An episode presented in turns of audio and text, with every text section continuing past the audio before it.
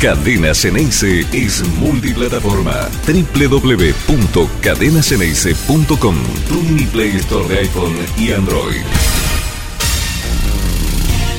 Boca va a tener una por lo menos, ¿eh? Boca va a tener una situación clara. ¿Cómo andan? Muy buen día para todos. 31 minutos del segundo tiempo, Iván.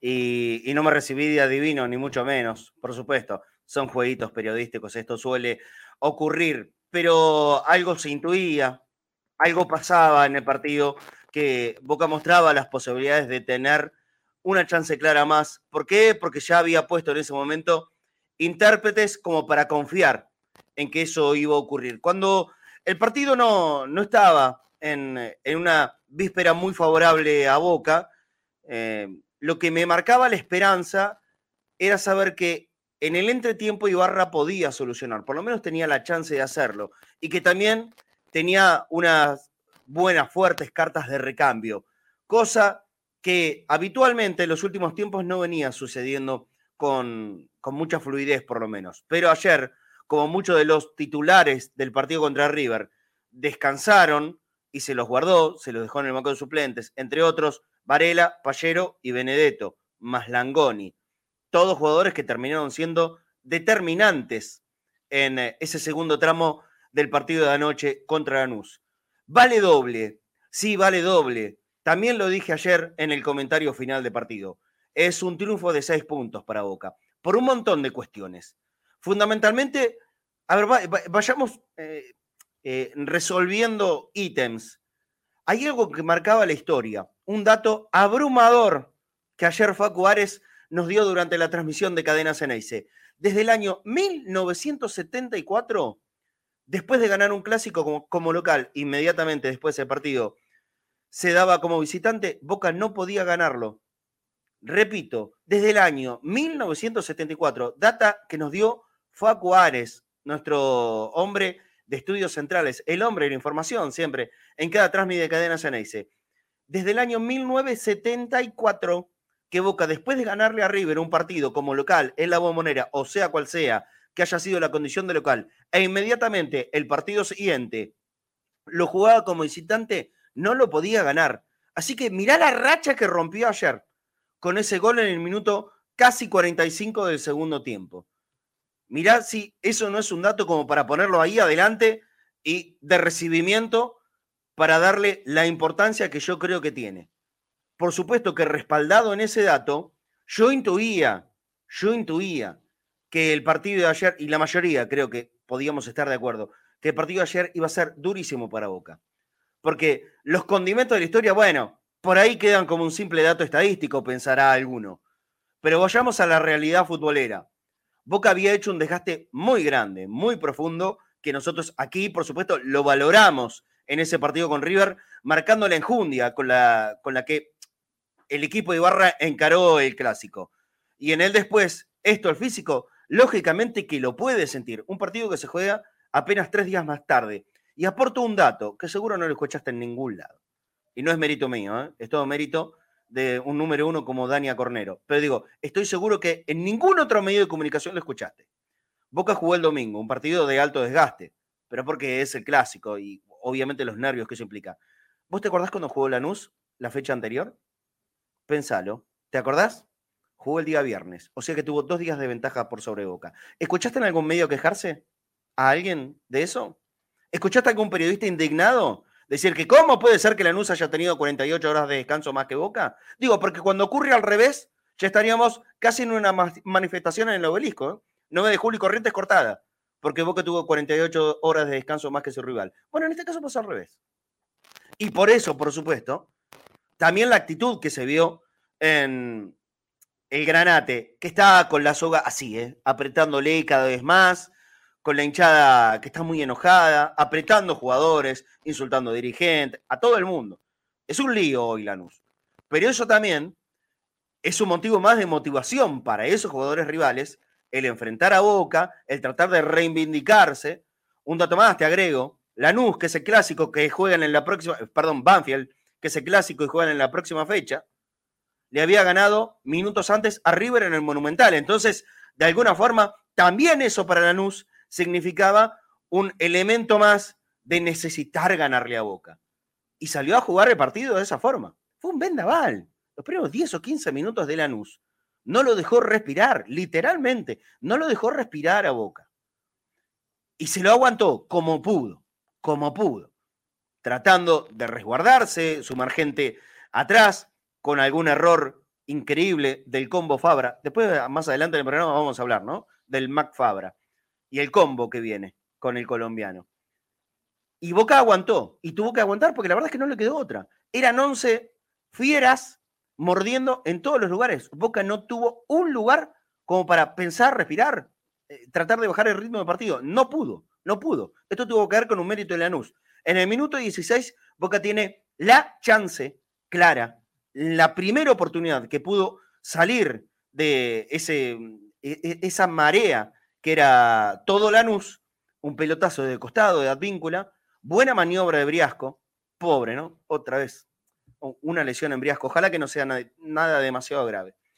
Eh, buena maniobra de, de Briasco, el centro al medio, también muy correcto e inteligente lo de Ramírez, porque no le había quedado cómodo para el remate. Entonces, acomodó el cuerpo lo necesario como para dejárselo al pie hábil de Romero. Qué lástima.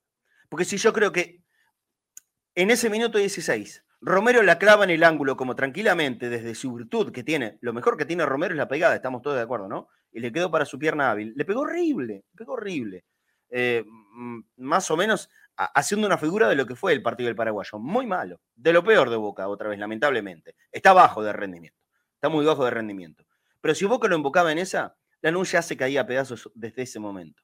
No sé cómo iba a poder reaccionar, porque no sé si esto se vio por la televisión o se escuchó en la, transmisión de Cadena dice, los que estábamos en la cancha, vimos en el mismo momento que fue el gol de Pipa Beneto, terminando el partido, la gente de Lanús reaccionó muy negativamente. Esto iba, le, iba a entorpecer la cabeza a los jugadores de Granate que también habían jugado en esos primeros minutos. Bueno, fue la única que tuvo Boca en el primer tiempo, pero por lo menos eso fue un indicativo que el equipo estaba. Y que algo, algo iba a poder pasar. Me parece que lo más destacable de la noche de ayer, más allá de la victoria, de otro gol de pipa, gol de goleador, tocó una. Eh, leí o escuché por ahí que Benedetto no había jugado bien. Ah, ¿no?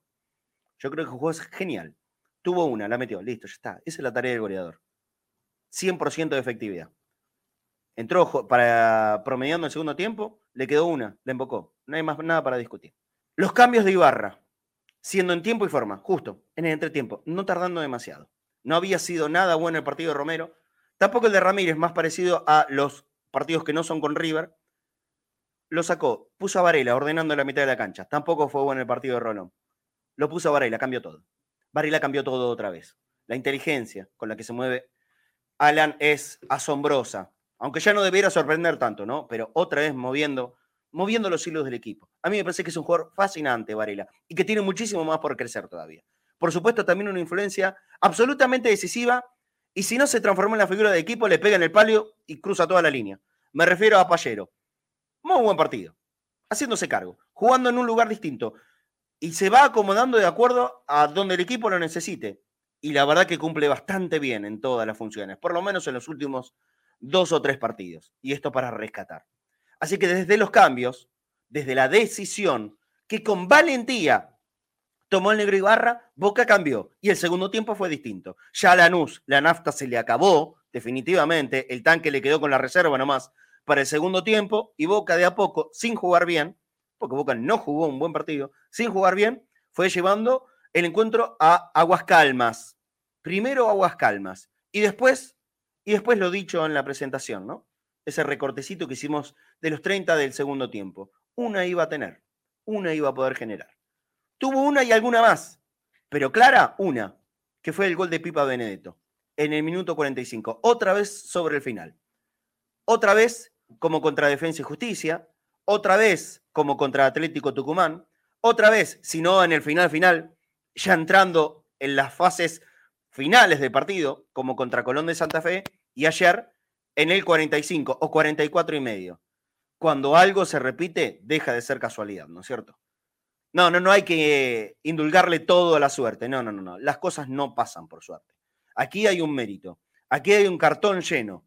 Primero pedíamos un par de triunfos consecutivos. Después nos animamos a con fe, decir, bueno, si son tres o cuatro, fueron tres y cuatro, ahora ya son cinco. No es casualidad, hay mérito, hay mérito de todos, hay mérito de los jugadores, hay mérito de la tranquilidad y de la valentía que ha mostrado en los cambios en los últimos partidos el técnico, el negro Hugo Ibarra, que yo aquí lo critiqué, ¿eh? yo aquí lo critiqué y mucho, y me hago cargo, me hago responsable de eso, por supuesto.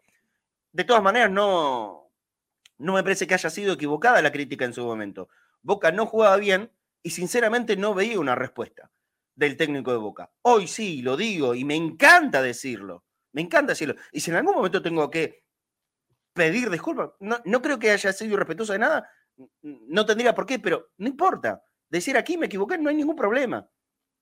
Ojalá que el negro Ibarra me demuestre, y, pero con bofetazos en la cara, que me equivoqué, en prejuzgarlo, en hablar de un técnico que todavía no estaba preparado. Por ahora, con calma, con mucha simpleza, con una sonrisa, con una sonrisa, mucha tranquilidad, está poniendo, o mejor dicho, ya lo puso, ya lo puso, el auto ahí a donde tanto pedíamos, en la ruta. Y cuando iba en la ruta, lo más probable es que Boca supiera andar derechito. Tan derechito anduvo que empezaba a poner velocidad. En esa velocidad, hoy es el puntero del campeonato argentino. A la noche tal vez no. A esta hora es el puntero del campeonato argentino. Así que nosotros estamos muy contentos por esta mejoría de Boca, de unos jugadores que están mostrando cosas muy diferentes a las que se dejaba ver un mes y medio atrás, por Ibarra, por Riquelme, por el Consejo de Fútbol, por Boca. Estamos contentos por Boca.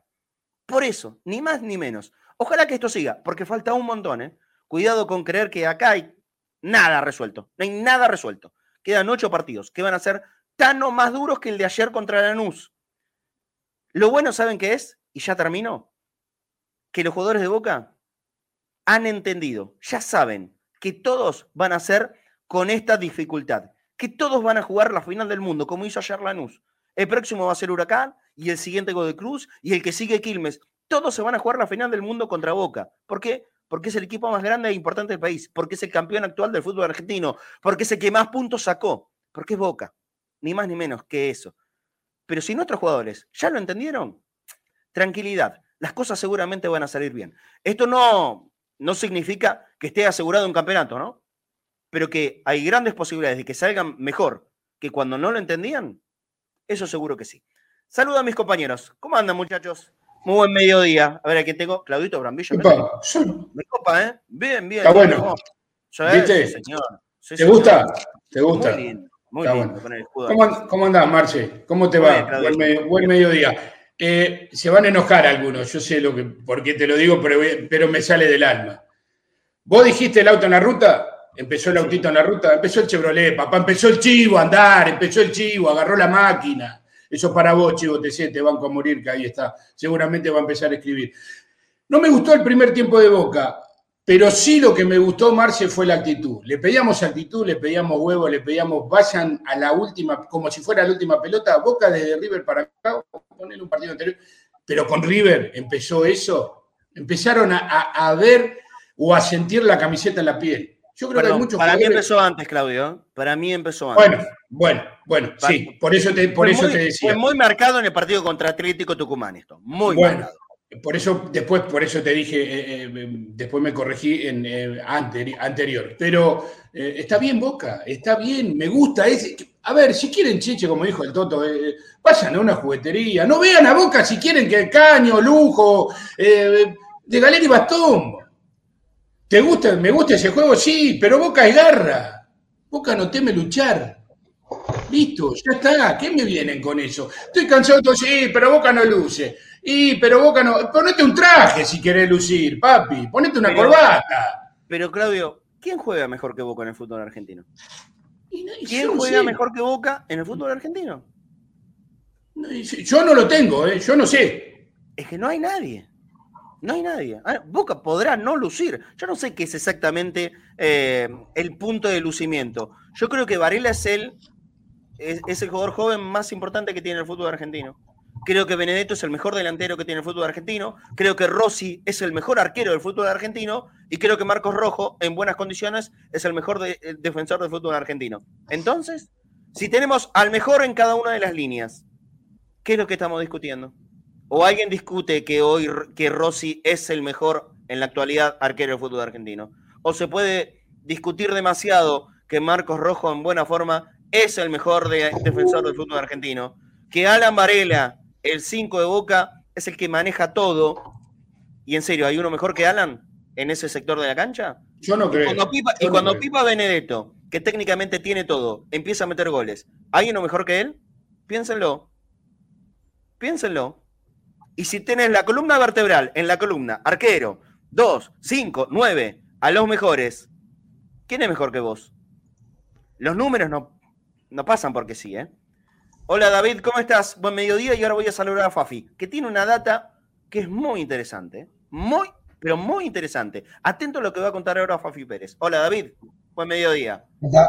¿Qué tal? Buen, buen mediodía muchachos. Bien, contento con la victoria de ayer y coincido con lo que, con lo que están diciendo, Boca eh, mejoró muchísimo en, cuanto a, su actitud también los últimos cinco o seis partidos.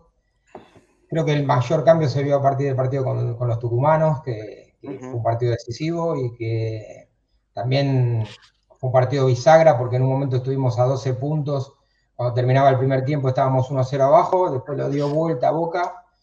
Y creo que de ahí en adelante se encaminó puso el auto en la ruta, como decís vos, Marcelo, y empezó a andar derechito, gracias a Dios, así que con un poco también a veces de suerte que hay que tener para, jugar al fútbol. La suerte es indispensable, pero, pero ponerlo tan alto en cada vez que se habla de Boca, me parece que lo, único que se logra es entrar en el terreno de los que pretenden menospreciar cualquier logro de Boca. No, no, para esto no es suerte. No, no, no. No, no, no, es la, es la cuota de suerte que tenés que tener, pero el, eh, Boca hizo los méritos, creo yo, necesarios para ganar.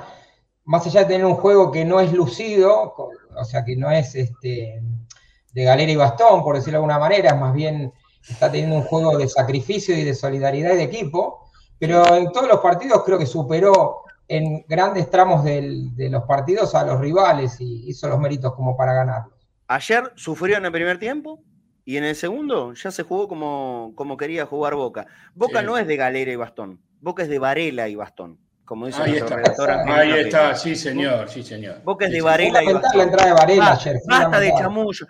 lo único que importa es ganar. ¿A quién quieren convencer del contrario? Lo único importante, por lo menos para nosotros los hinchas de Boca, es ganar y Boca es el equipo que más puntos sacó en todo el año. Ya hay cosas que no se pueden ni se deben no, discutir. pero por eso, y más, más allá de lo que decís que es real, eh, está ganando, pero está a la manera de Boca está superando a los rivales. O sea, vos tenés varias maneras de llegar a un objetivo. Y de la manera que se lo propone Boca lo está consiguiendo. Y creo que hay mucha solidaridad en el equipo. Está acertando mucho con los cambios también el negro Ibarra. Cada vez que mete un cambio le, le Cambia partido. Cambia la cara del equipo. Entonces, señor. no hay que restarle mérito, hay un trabajo de fondo. Eso, yo cuando me refiero a la cuota de suerte, es la cuota de suerte que todos tenemos que hacer para, para hacer cualquier actividad, ¿no? esto es una constante. la, verdad, que es un buen tema para verdades en, en, en, algún otro jueves. Eh, la historia de toda la vida, creo que ya lo tocamos en, algún momento, la historia de toda la vida. A Bianchi también le decían que ganaba de suerte, a Sí, sí. Sí. Había Bianchi decían que ganaba de suerte. Que los penales, que el celular de Dios, que esto, que lo otro. Ahora son los asados. Muchachos, gana Boca. me, encanta. Cuando reaccionan así, a mí me encanta porque me muestran el, más profundo dolor que sienten. Hola, Fafi, ¿cómo estás? Buen mediodía, amigo. ¿Cómo andan? ¿Cómo andan los punteros? ¿Todo bien? Eh, antes antes de, hacer hincapié, eh, quiero decir algo. Hablo por mí y entiendo que es por todos también. En su momento fuimos muy críticos de Ibarra porque no encontraba el camino. Hace 46 días que Boca no pierde. La última derrota fue contra Patronato. Son 46 días. Desde ese momento Boca no perdió. Ganó y empató. Y el presente de este equipo se debe pura y exclusivamente al técnico de Boca, a Hugo Benjamín Ibarra. Coincido, Fafi, coincido totalmente. Y hay que decirlo bien fuerte. ¿eh? Porque cuando se critica, se critica fuerte. Y entonces, cuando hay que elogiar, hay que hacerlo de la misma manera. Pero en buena fe, ¿eh? Acá se critica con buena fe. obvio. Se, puede criticar Fafi siendo de buena fe. ¿Por qué? O cada vez que criticas sos de mala leche. Sí, algunos son de mala leche, sí. sí algunos son de mala leche, sí. Eh, acá se critica con un fin común, que es que a Boca le vaya bien, que Boca gane. Eh, y las críticas que quizás acá marcábamos eran constructivas también para Ibarra. Entonces, como acá se criticó, y, en, lo personal yo critiqué, hoy me saco el sombrero y digo, Boca no pierde hace 46 días por, y primero y principal lo pongo, Hugo Benjamín Ibarra. Bueno, yo me, me encolumno en esto. Lo, puse en un tuit ayer a la madrugada cuando llegamos de, de Lanús. Sí, yo creo que es Ibarra, letra bien grande. Ibarra. Acá hay mérito muy grande Ibarra, por supuesto, de los jugadores que también eh, entendieron de una forma distinta. Eh, y si quieren, si quieren decir los asados, sí, también los asados, no, no hay ningún problema. La verdad, con que Boca muestre esta cara, ¿qué importa que lo que digan? ¿Sabés que yo le atribuyo algo a los asados, Marce? Y, no es en, forma de, como a veces algunos lo toman, en las risas o, en pegarle a, Ibarra o al Consejo. Ayer hay una jugada, se habló un montón de lo sucedido en cancha de Racing. Ayer a Zambrano lo cabecean y el primero lo recorre 70 metros y el que primero se acerca es Benedetto levantarlo. Mirá, mirá, mirá qué bueno. Mirá, buen, buen dato, buen dato, Fafi. Sinceramente no, me no, no, yo, tampoco, Fafi. Muy buen dato, sí. Muy bien, bien, bien, buenísimo. Me encanta esto. Me encanta esto. Bien, Fafi. Gracias a Edmundo Clementi, que acaba de colaborar en, el alias de Mercado Pago. Gracias, Edmundo. Vas a ser inmediatamente anotado, por supuesto, para participar de sorteo del matecito. Mirá, tengo el modelo amarillo que me hace juego con la remera. Eh, de, de Cadena Geneise. Edmundo va a estar participando, como varios que ya han aportado desde la transmisión del partido con River el domingo, siguieron haciéndolo ayer pedimos, por supuesto, bastante, bastante más. Eh, vamos a llegar, yo estoy seguro que esta vez sí vamos a superar los 35, así que se va a ir mate, sea de color amarillo o matecito azul, que también tenemos el modelo, más gorrita de cadena Ceneice, y, y hoy voy a, voy a elegir un ganador de la remera de Tucson, ¿sí? Vamos a hacer algo. Eh, a, la, remera de Tucson no, no la vamos a poner en en sorteo con, Mercado Pago. Porque esto es un, regalito que viene adicional. Esto lo vamos a hacer para la gente que está siempre en, YouTube. ¿Sí? A los que están siempre en YouTube, cuando yo de la, cuando yo del ok, no ahora, ¿eh? No ahora, pero a los de siempre, y, ustedes saben quiénes son, los de siempre. Los de siempre son los de siempre. Que estén en YouTube, cuando yo les diga, manden un mensajito a la línea de oyentes y tenemos una remera de Tucson. Aquí está, ¿eh? la saco para mostrar, está muy bonita remera negra. Creo que hay otra después para regalar. Le voy a preguntar a Gonzalito Zuli. Pero esta va a ser cuando yo diga a los, a los fieles de, YouTube o de cualquiera de las plataformas, por supuesto. Eh, en general, los mayores son de YouTube. Esto, se va hoy, ¿eh? La remera de, de Tucson se va hoy, hoy, hoy, antes de que termine el programa y cuando dé el ok en la línea de oyentes. Antes de que me tires esta data que es muy interesante, Fafi, quiero sumarlo al panel a Seba Rosa, que va a analizar aunque sea un poquito más breve, pero va a analizar el partido, porque quiero que también Seba escuche lo que va a contar Fafi. Hola Seba, buen mediodía, querido. Buen mediodía para todos. Vamos a hacer hoy lo que, eh, lo que muchos están... a ver, vuelvo atrás. Vamos a hacer algo que es, yo estoy escuchando mucho que no se sabe por qué Boca gana. Bueno, acá vamos a dar argumentos. Basta de Basta de decir que no se sabe por qué Boca gana. Argumentos hay. No, pero me parece que eso es quedarse muy cortito. Eh, ningún equipo saca tantos puntos, ningún equipo es el de mayor cantidad de, puntaje en la temporada eh, porque no sabemos por qué. No hay, no existe, no existe en el fútbol del mundo. Gracias también a Julián. El punto, ¿sabes cuál es, Marce? Si no sabes por qué, es porque vos no sabes por qué, pero no porque no haya argumentos. Exactamente. Es que vos no sabes encontrarlos, ¿eh? Fantástico. Julián Anenzón, muchas gracias, ¿eh? Muchas gracias a Julián que, que, nos ayudó también en PayPal. O sea, Julián, Julián debe estar fuera de la Argentina. Nos ayudó en el código QRS de PayPal. Esto es para toda la gente que nos mira fuera de, la Argentina. Por eso le pusimos ese código QR para ayudarlos y los traslada al link de PayPal. Si nos puedes mandar una ayuda, acá te lo vamos a agradecer de verdad de corazón y vas a participar también de cualquier sorteo. Julián está en Nueva York, gracias. Bueno, ahí te miro la foto. Gracias, amigo. En Nueva York. Julián. Este, Julián. Eh, eh, poneme acá por, por, el chat, Julián. ¿Vos, sos periodista de Boca o tenés la cara muy parecido? por favor, decime si, si trabajás o trabajabas como periodista de Boca. Me parece que sí, ¿eh?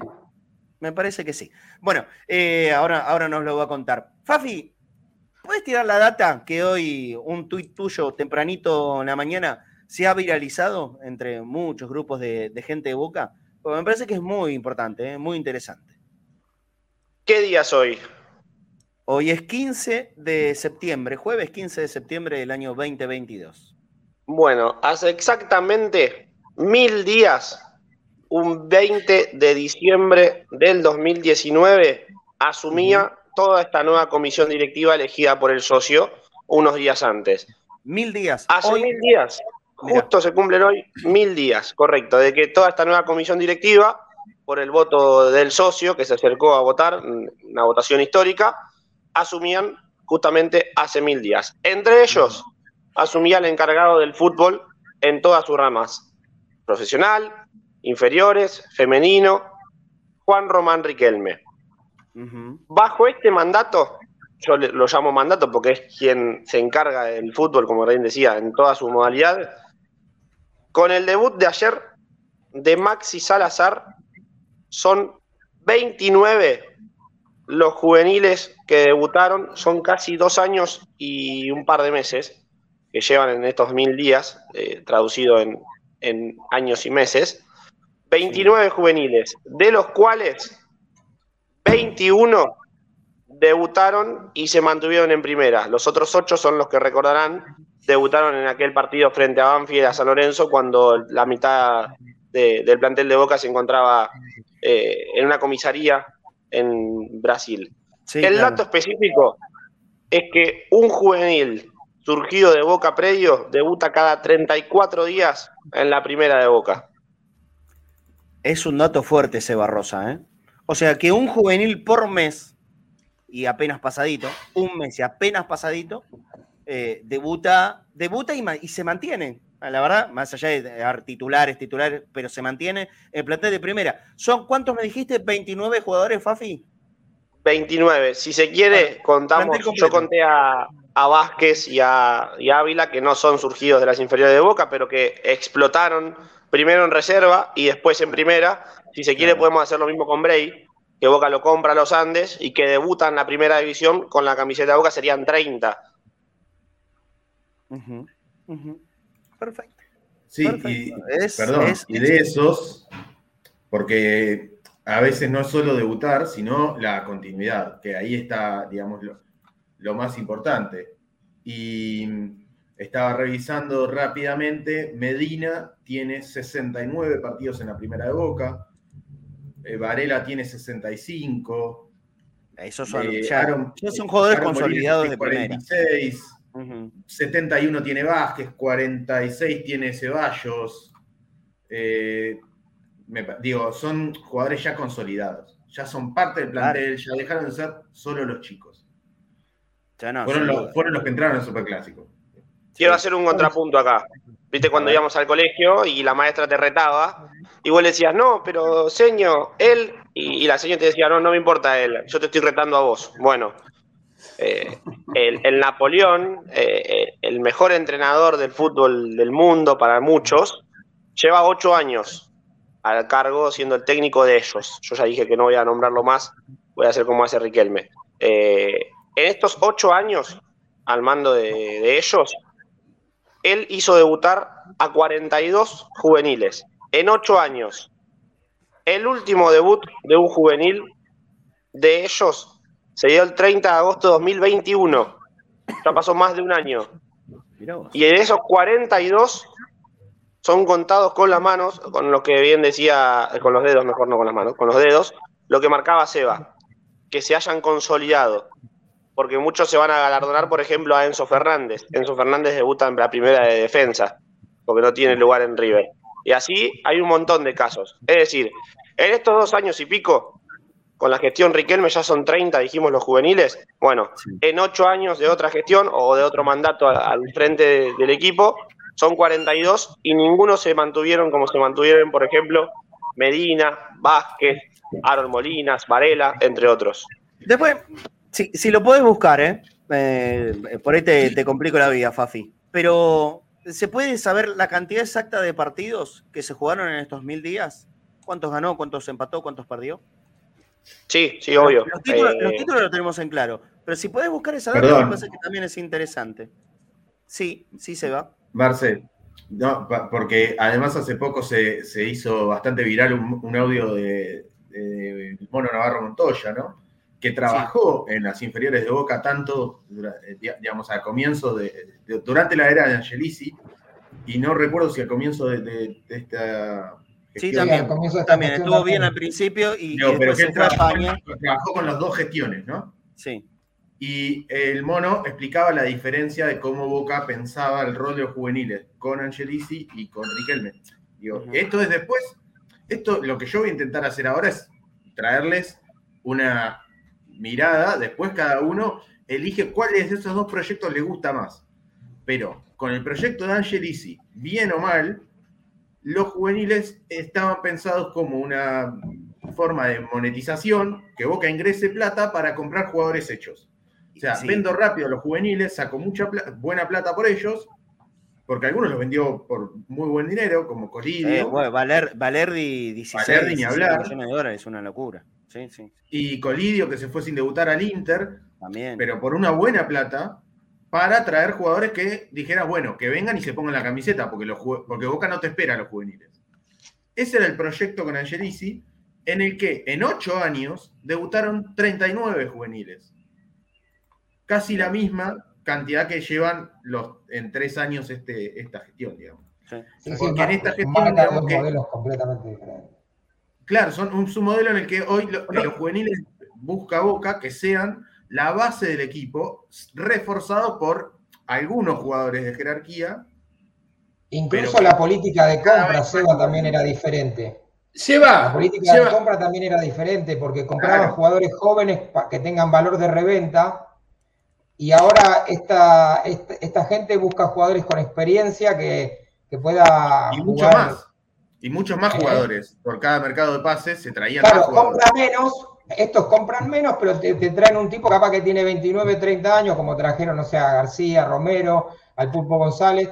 Buscan gente de experiencia que se pueda poner la camiseta y que, pueda salir a cancha. Antes compraban eh, dentro de la política que tiene que ver con lo que hacían con los juveniles también, eh, era, el valor de monetización a futuro de, un jugador. O sea, este, es el caso de Pavón, o, recuerdo a Angelici criticando a River por haber traído a Prato, por ejemplo, que decía que no tenía valor de reventa. Por eso. Después son dos modelos. Después cada uno busca cuál le gusta más. Exacto. Eh, eh, son marcadas diferencias de, de, una gestión y de otra. Después, como bien dice Seba, está en cada uno elegir qué, es lo que más le convence. Eh, Fafi. Para cerrar esto, Marce. Tenía una pregunta. Eh, no, te iba a decir, te iba a decir no, no en contra tuyo, sino ¿por qué a los juveniles no se lo espera? ¿Por, por qué decís eso? Que a los ah, juveniles eso es una frase muy hecha. Eso es una frase. digo, digo que en, el modelo anterior no se les daban 30 partidos en juvenil. Muy, creo que hay solo cuatro juveniles que superan los 40 partidos durante los 8 años de No, por eso, pero es un error. Los cuatro los error. los, 40 partidos. Error. Error. Si no, no tenga juveniles. Es, es, es un modelo. Eso es una, sí, pero una, una, máxima. Yo coincido con vos, ¿sí? Fue una, una máxima, muchachos, de muchos años. Fue una máxima repetida. Repetida que no, Boca no espera, eh, Boca no es para pibes. Esto es lo mismo como un, arquero que viene de abajo. No, no, un arquero que Boca no puede tener un arquero que viene de abajo, no, porque el arco de Boca es demasiado grande. No, para ese bueno. si es bueno, pará, porque, eh, hay que, vamos a ver cómo juega, vamos a ver cómo se mantiene. Eh, mirá de haberlo pensado así, no, Boca necesita un 5 del estirpe, se estaría perdiendo hoy a Varela. A mí, a, mí cada día me gusta más Varela. Yo estoy enloquecido con el nivel de Varela. Me parece que yo, tengo miedo que se vaya rápido. Ese es mi miedo. Y que se vaya rápido. El refuerzo del verano de Boca es que se quede Varela. ¿eh? sí, yo creo que sí. Puede ser inevitable. ¿Qué le, ¿Qué le, vamos a hacer? Pero por lo menos lo pudimos ¿eh? disfrutar. ¿eh? Lo pudimos disfrutar. A mí me parece que es fantástico. Ayer incluso jugando, aunque sea un ratito como central, para compensar a un compañero que estaba lastimado, que no se podía pobre Figal, ni siquiera mantener en pie. Eh, pero esto también eh, lo, pongo en un, punto muy, muy alto de valoración. ¿Sabes por qué? Porque habla del compromiso. Y eso es lo que a mí me gusta de los jugadores. Después, eh, para la rigurosidad de análisis, está Pancho o está Seba. A mí dame estos jugadores que por más que estén dañados, no hay más cambios, me quedo. Me quedo, ocupo un espacio, troto como puedo. Yo lo aplaudo. Me encantó la actitud de Figal los últimos 15 o 20 minutos. El tipo no se podía mantener en pie. Sin embargo, se quedó en la cancha hasta el final. Bien, enorme Varela, que lo tuvo que reemplazar.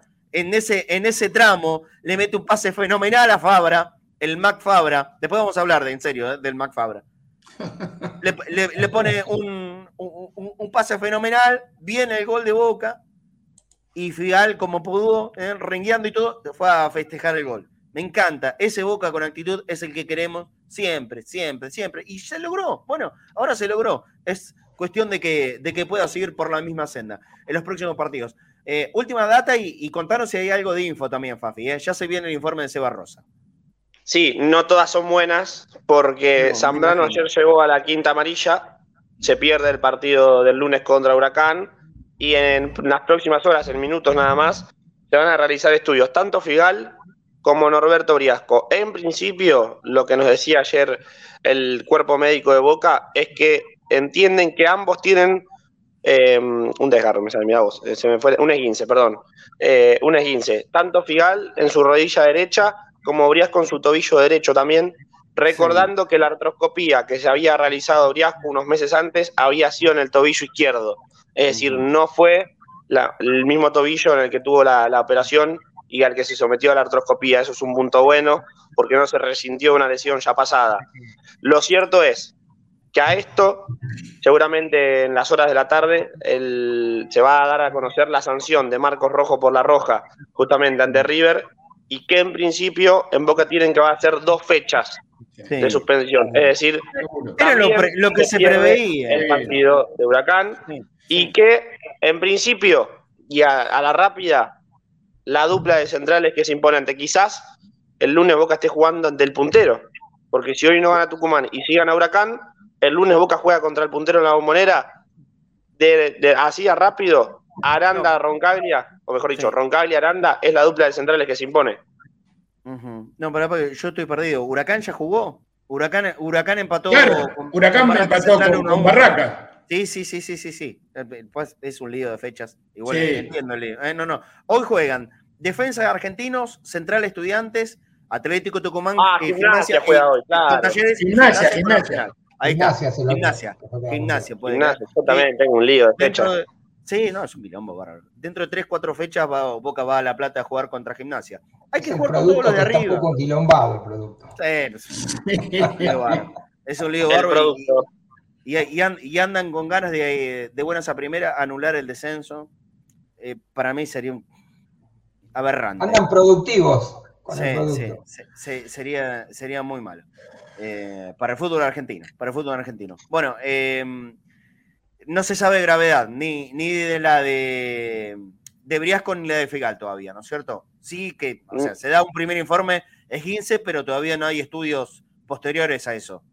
Sí, lo de Figal entienden que puede llegar a ser entre tres semanas y un mes afuera. Es decir, se pierde todos estos partidos oh. importantes que tiene oh. Boca a, priori. Ah, eh, es el ¿eh? dicho. Garrón. yo no te escuché. ¿Cuánto dijo? Casi un mes afuera. Casi un mes afuera. es, un, es un problemón. Venía teniendo un nivel. No, está en un nivel espectacular, fíjate. Sí, excepcional. Eh, bueno, muy mala suerte. Y, y lo de Briasco que, nos decís que no, no es en el tobillo que estuvo antes lesionado. ¿Se, tiene alguna, algún panorama? No, no, por eso mismo quieren esperar los estudios que se van a realizar eh, ya, ya en cualquier. Es cuestión de minutos de que lleguen a Genea, ahí a cinco cuadras de, la bombonera, enfrente a Parque Lesama, a realizarse ambos los estudios. Pero bueno, Boca cuenta eh, con la baja de Figal, con esta sanción a Marcos Rojo de dos fechas, con Zambrano que, que llegó a la quinta amarilla de forma insólita, eh, por suerte quedan pocos meses. Y, Boca tendrá que nuevamente improvisar con una saga de centrales. Es algo que no puede repetir Ibarra. Sí. Eh, y lo que preocupa es que seguramente los que jueguen no, no habrán tenido ni un solo partido juntos. Yo me imagino Roncal y Aranda, iría por ahí. Yo creo que sí, eh, porque el recuerdo más rápido que uno tiene de Sandes como central es justamente contra Huracán y que Coca no lo duerme en ese córner, en ese centro. exactamente. entonces, eh, yo lo veo más, factible que, juegue el Pola, el capitán de la reserva, y Roncaglia a su lado. Se me, vino un déjà, se me vino un déjà vu del partido con Always Ready, que no, que no había centrales, ¿se acuerdan? Sí. Por Copa. Eh, yo creo que puede ir por el lado de, Roncal y Aranda, pero bueno, veremos. Eso no, nos vamos a enterar mañana, ya seguramente haya una, información un poquitito más, más clara con esto. Eh, se nos viene el informe de Seba Rosa. Fafi, si no queda nada más importante, te mando un abrazo. Nada más, lo último. Eh, hablamos de estos mil días de Riquelme y, los chicos que debutaron. Hay una historia por contar y que seguramente él la podrá contar más adelante en 2019 Maxi Salazar estaba por quedarse libre y decidió y pidió a Boca que le firmen un contrato para poder irse a préstamo a Inter de Porto Alegre porque él, que llegó a los ocho años desde Seiza, quería dejarle al club que le había dado la oportunidad, le habría abierto las puertas. Eh, por eso mismo firmó un contrato profesional, se fue a préstamo a Inter de Porto Alegre y la emoción de ayer al finalizar el partido de Maxi Salazar creo que, explica y, se entiende el cariño que, le tiene a Boca. Sí, sí, muy linda. Yo, yo vi la foto. Eh, ¿Sabes qué vi en, la cancha? Pasa eh, concentrado en, el comentario. Vi que los jugadores estaban abrazados haciendo así un montoncito, ¿no? Eh, pero no, no vi exactamente por qué era. Bueno, le estaban. Pigal y Zambrano son los primeros que se le acercan. le, estaban cubriendo, levantando a, a Maxi Salazar, que estaba conmovido, recontra emocionado. A mí eso me encanta. Eh, saber que hay, hay uno de los que está ahí adentro, que lo puede sentir como cualquiera de nosotros, que estaríamos también llorando de emoción, me, parece fabuloso. Y aparte porque Maxi Salazar es un muy buen jugador, ¿eh? es un proyecto de jugador bárbaro. Eh, esto habla muy bien de él y, del laburo que, se hace. Te mando un abrazo, Fafi. Hasta mañana. Un abrazo grande para todos y nos quedamos aquí viendo el, breve informe, pero en sí informe de Seba. Sí, sí, sí, por supuesto. Y, no te pierdas el, el, Mac, Mac, Frank. ¿Cómo lo podemos uh, llamar? Uh, se viene Mac Fabra, qué rico. Bueno, con el hambre que tengo te digo que me parece que, hacemos dos por uno. El Mac Fabra, yo te digo que es una muy buena idea para la cadena de hamburguesas, ¿eh? Ojo, sí, cuidado. Sí. Viene, bien rellenito. Patentalo, Marche, eh, patentalo, eh, patentalo, Marche. Sí, sí. Eh, el, el, Mac Fabra, ese, ese de que a los cinco segundos hace un taco inexplicable, le deja la pelota al jugador rival que casi te la clava en el ángulo, y después cuando está por terminar el partido, esto a los cinco segundos de partido, de inicio de partido, y cuando está terminando se convierte en el mejor atacante del equipo, con un desborde fenomenal. Yo no sé en qué grupo lo puse, pero lo puse en un grupo anoche. No les hizo acordar, miren la brutalidad. Recibo insultos, no hay ningún problema ¿eh? con, lo que voy a decir, pero de verdad, no les hizo acordar, esto para los más viejos. Boca, en realidad Colón de Santa Fe Boca, Diego desbordando por la izquierda, uno es que le tira un hachazo a partirlo en 40 pedazos a Diego, Diego se revuelca, igual tira el centro, salvando las distancias. Por eso digo, acepto insultos en este periodo, no hay, no hay problema. Ayer, claro, el gol de, de Piche Escudero. Ayer, el jugador de Lanús que se le tiró contra. qué malo que eso. el jugador de Lanús que se le tiró a cortar a, a Mac Fabra era para partirlo en 40 al colombiano. Siguió, tiró el centro atrás y gol de Pipa Benedetto. Esto es el Mac. Esto es el Mac Fabra. Eh, el que te puede complicar la vida o que se va hacia esos paseos mentales. Vaya a saber por qué cuestiones. Hay que tener la frialdad, ¿no? De levantar la cabeza en ese momento del partido y cómo se la pasó Benedetto. Lo que pasa es que Fabra, cerca del área rival, sabe todo, ¿eh? Fabra como atacante. claro el panorama cuando, entra ahí. Sí, sí, sí, sí, sabe todo. Bueno, así, si, si alguno coincide con él, se parece a Diego, a Diego en Cuba.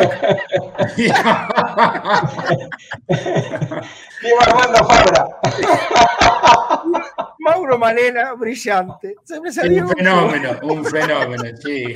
Bueno, pero a ver, acuérdense de esa jugada del 81, cuando lo sí, sí, me acuerdo. y, vean la de ayer, eh, que, el tipo se mantiene en pie y pudo tirar el centro. Y después fue gol, ¿eh? Fue gol en Colón y fue gol ayer en, la cancha de Lanús. Eh, hablando de gol de cancha de Lanús y de Pipa Beneto, hay un antecedente de gol también sobre el final, ¿eh? de partido, creo que cuatro o cinco años atrás del mismo Pipa. Un, golazo. Fue, el, el de ayer es una definición más normalita. El anterior, que también fue en el minuto final, y creo que para ganar 1 a 0 fue, fue un golazo de Pipa. Bueno, listo.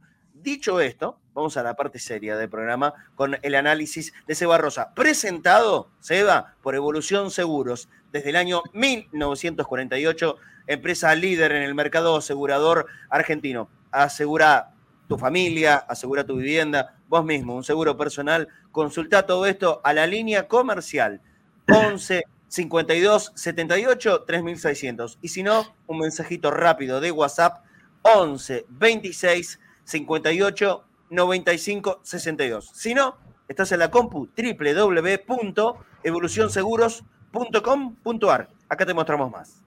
Evolución Seguros, protección personal, familiar y comercial, soluciones en el momento que las necesitas, precios y financiación adaptados a tus necesidades. Consulta en www.evolucionseguros.com.ar. Evolución Seguros, de la mano con vos. Me encanta cómo se prenden en la joda. Fabra Cadabra, bueno, esa, es de Angelito Apelia. Maradona tenía cositas de cosita de Fabra, lo estaba leyendo recién.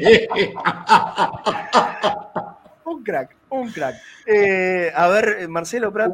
Fabra, dice Marcelo Prat, Fabra es como una coupé Chevy o Falcon, que tarda en calentar el motor, pero después arranca con todo.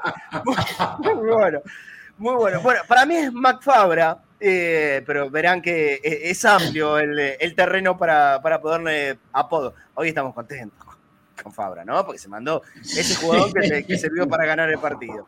Es así. Bueno, partido que se jugó de la siguiente manera, que ahora Seba Rosa te va a contar. Todo suyo, Seba. Qué, presión ser la, parte seria del programa, yo. Y bueno, bueno, la parte analítica. Eh, Mara Fabra, dice Maxi Arnica. Sí, también, también, puede ir, puede ir. puede ir. Ya, Gustavo Díaz se fue. No, ya se fue, se fue. No, no, no. Fabradona, Lucas Olivera. Ojo con ese, me gusta, ¿eh? Fabradona, puede ser. Vamos, eh, Seba, con, con el informe que tiene del partido de ayer. Y tenemos informe del partido. Em, para empezar, eh, bueno, Lanús con un 4-1-4-1, ¿no? Y Boca 4-3-1-2. O sea, Boca repite esquema. Romero claramente jugó más de enganche. Acá lo puse a riesgo por izquierda, pero en realidad jugó mucho por derecha de ratos, con Ramírez tirando, eh, pasando más al ataque y, y pues juntándose más con Rolón. Em, y Romero más, más decididamente de enganche. y no le mucho la vuelta a ese lugar Romero. No. Eh, para empezar, pequeña diferencia del partido contra River, por ejemplo, digo, para entender qué pasa de un. ¿Por qué venimos de un, partido contra River a este y tanto cambio de, sobre todo ese primer tiempo contra River, de este primer tiempo contra Lanús? Bueno, primero volviendo a la formación, ¿no? No, no está Rojo, no está Varela, si bien el primer tiempo juega Vázquez, eh, no, juega Pipa directamente todo el partido contra, contra River. Digo, no está la columna vertebral. Son tres jugadores muy importantes del equipo. ¿eh? Por más que los suplentes puedan tener buen nivel, son emblemas del equipo. Total. Eh, y creo que sobre todo Rojo y Varela son probablemente dos de los mejores jugadores del campeonato. Entonces, es lógico que se note esa diferencia. Después, otra diferencia, cómo atacaba Lanús, que era recuperando y saliendo rápido, haciendo lo que Boca le hizo a River. Y claramente, ¿por qué? Porque Boca tenía acá el peso del partido. Eh, sobre todo atacándole un lugar que, por ejemplo, River no lo atacó nunca, que era los costados de Rolón, que era donde yo pensé que River iba a atacar y no lo hizo. Esto, intentando con esto, sobre todo con los dos volantes por adentro, recuperaban y salían los dos volando, incluso Belmonte que ha jugado casi de cinco en otros partidos, pero que cuando Lanús recuperaba salía volando. Ese que lleva la pelota en esta foto es Boggio, Que, jugó, que jugó un primer tiempo, te digo. Bastante interesante, y tiene buena pegada también. Tremendo, tremendo. Lo que corrió ese chico. Pero lo que, lo que buscó eh, Lanús es esto, agarrar y encontrarlo a Boca saliendo para salir, para atacar rápido. Otra cosa de Lanús, hizo algo que le había hecho Colón a Boca, que es, tira un pelotazo, Acá vemos la pelota y cómo llega el pelotazo. Y la diferencia es que tiró el pelotazo, pero en vez de generar uno o dos o tres jugadores contra cinco o seis de Boca, Lanús paraba cuatro jugadores a la segunda pelota. Entonces, cuando salía el despeje de, la defensa de Boca, Lanús lo esperaba con cuatro jugadores de frente para, ganar la segunda pelota. Esto a Boca le generó un problema porque cuando salía a presionar alto, pelota y segunda pelota. Algo que, digo, para pensar, por ejemplo, Boca le ganó todos los pelotazos a River, porque River jugaban Solar y Quintero y, Suárez entre cinco defensores de Boca. Claro. En cambio acá, tiran el pelotazo, pero los cuatro que vienen, los cuatro volantes, intentan ganar esa pelota de frente. Digo, para entender por qué se dan los cambios de. No es solo la actitud, que ellos se jugó distinto, se jugó contra un sistema distinto. Y bueno, ¿qué pasa? Que a Boca le costó mucho esta parte, sobre todo. Que esto no es sorpresa. A Boca le viene costando la creatividad con pelota. Mucho pelotazo. sí. Que, que, River le facilitó la salida jugando. Eso lo marcamos el, eh, hace un par de días. Pero que a Boca le venía costando cuando le dan la pelota. Esta, así se le paraba a Lanús, ¿no? 4-1, 4-1 y un par de cositas. Dije lo de Varela. Fíjense, digo, Rolón no hizo un mal partido, pero la diferencia, digo, Varela es muy notorio lo que aporta con pelota.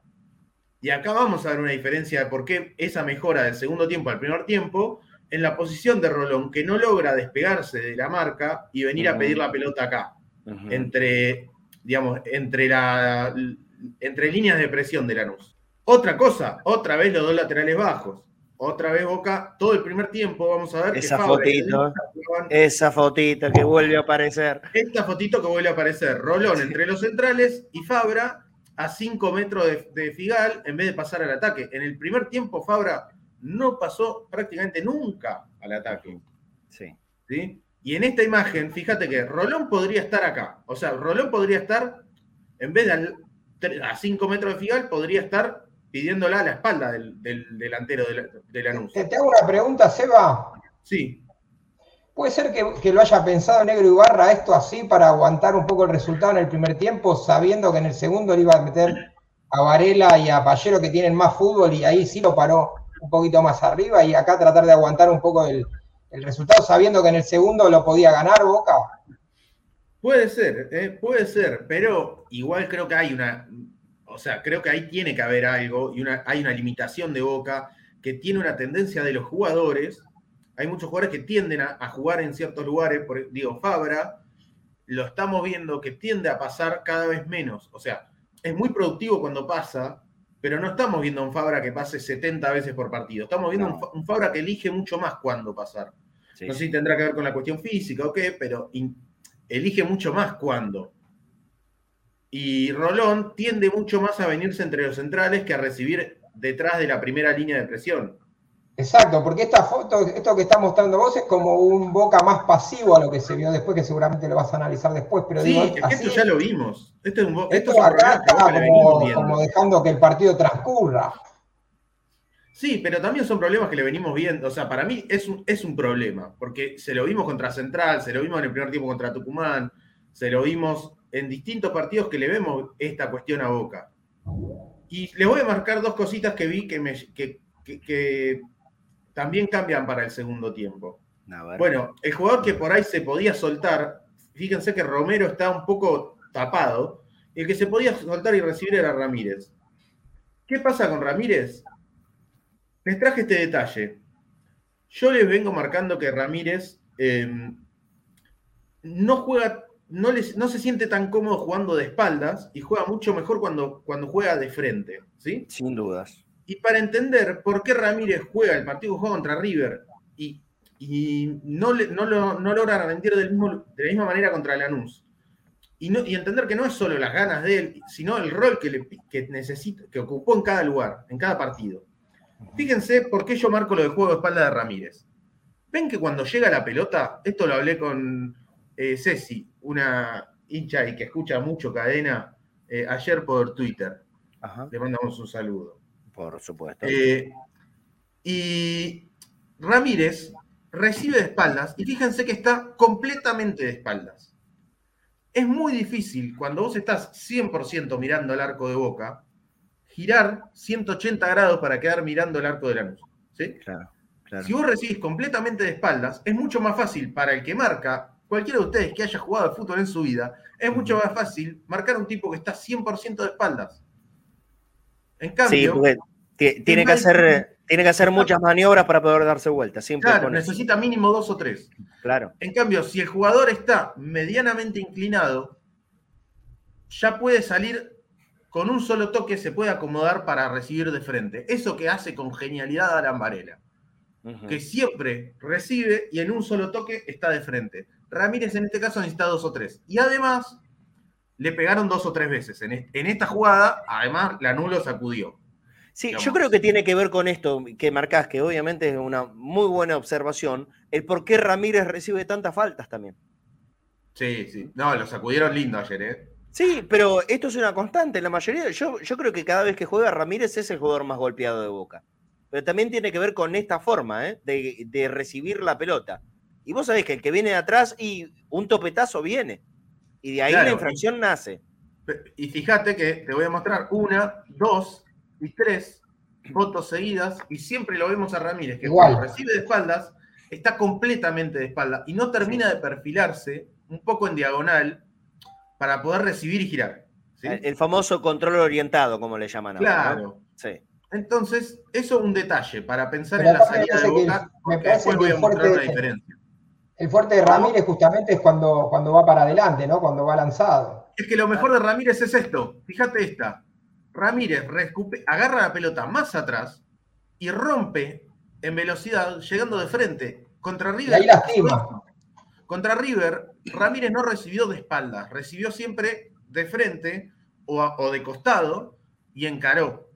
Ahí Ramírez tiene una velocidad que lo hace romper línea, pero rompe línea cuando él lleva la pelota, lo que se llama en conducción de pelota, ¿no? Lo hace cuando él la, lleva manejando él y mucho menos cuando recibe de espaldas. Ahora, lo que hay que pensar es si a Ramírez, cuando lo ponemos, le vamos a pedir que juegue todo el tiempo de espaldas o le vamos a pedir que, que juegue más de frente.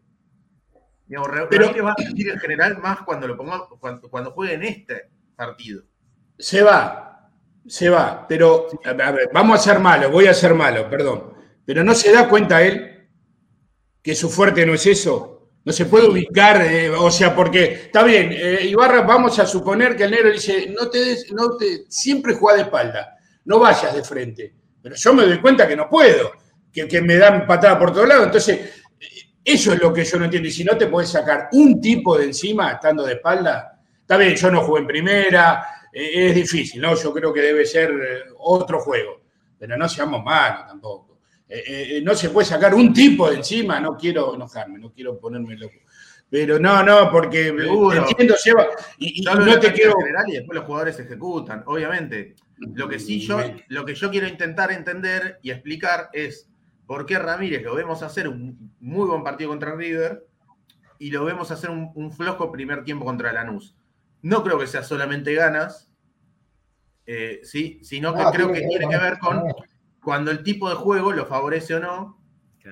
Y él, en este juego, digo, porque después de decir, eh, es un burro, es un. yo no digo ningún jugador en general que llega primero, menos que llega a Boca y tiene los partidos que tiene Ramírez, es un burro. Entonces, entendamos cuándo, o sea, yo lo que intento hacer de este lugar es intentar comprender qué tipo de, de cosas hace bien Ramírez, y creo que las hay, y creo que contra River se vieron, y por qué no se ven en otros partidos a veces. Y creo que tiene que ver con esto, con que River le planteó un partido más abierto, que le da más espacios para él llevar la pelota, y que cuando juega en espacios reducidos, más de, más de espaldas, le cuesta más. Quizás, digo, si no jugara Paul en Boca, quizás Ramírez podría jugar más cerca del 5, y que el otro volante jugara más adelante y para que le quede la cancha de frente. Pero eh, esto deberá ser un tema de, digamos, de, trabajarlo con él, ¿eh? No, no, me parece algo imposible de resolver. no, no, no, para nada. Muchos años. Creo que se lo puede trabajar y le, resolvería un montón de situaciones. Lo traigo justamente porque me parece que él puede levantar el nivel y seguir mostrando lo que vimos contra River. Pero voy a, voy a seguir porque mm. otro detalle, otra vez, otra imagen en la que, digo, tercer punto, digo, primer punto, la, salida de Boca, que fue lo que más le costó. Tres problemas. Uno, la, ausencia de Varela, ¿no? Por más que Rolón no hizo mal partido, se nota la ausencia de Varela. A, mí el rolón de anoche no me gustó. A mí sí me había gustado el de Colón. Vos sabés que el de anoche no, no me gustó. Creo que, le ganaron mucho el espacio de él. No, no, lo vi tan atento como en Santa Fe.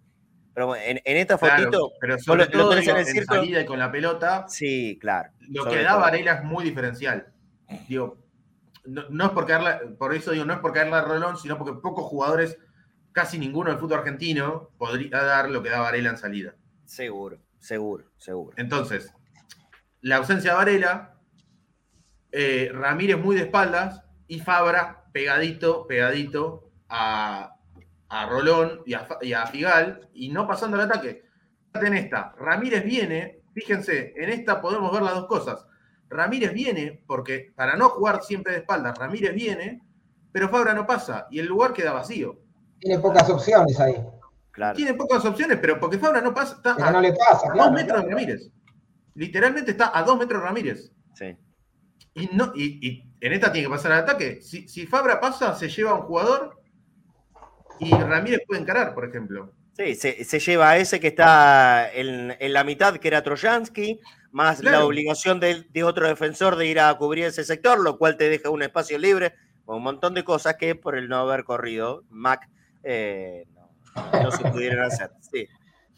Y después, la otra cuestión que es algunas cuestiones en ataque, que es algunas malas selecciones, por ejemplo, en esta, tener dos jugadores libres por derecha y elegir en, Briasco, pero encerrado, contra dos. Te vas al encierro, claro.